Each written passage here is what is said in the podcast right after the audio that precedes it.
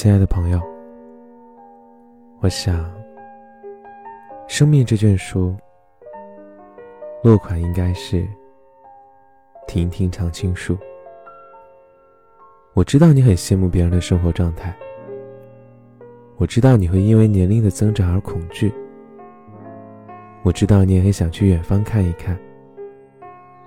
你时而情绪反复，时而讨厌自己。时而偷偷掉眼泪，但没关系的。我们都是矛盾体，而正是因为这样，我们的生活才有了意义。人生这条漫长的旅途中，本就有无数的路口。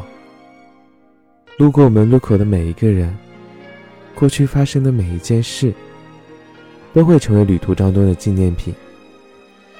人生的旅途虽然漫长。但我们终会被旅途中的人、被旅途中的事所治愈。所以让我说啊，大胆走自己的路吧，去你的那座山，去你想去的山顶。我呢，就在你旁边的山上，一同攀登。祝我们都能在自己选择的道路上渐入佳境。可以吗，乖乖？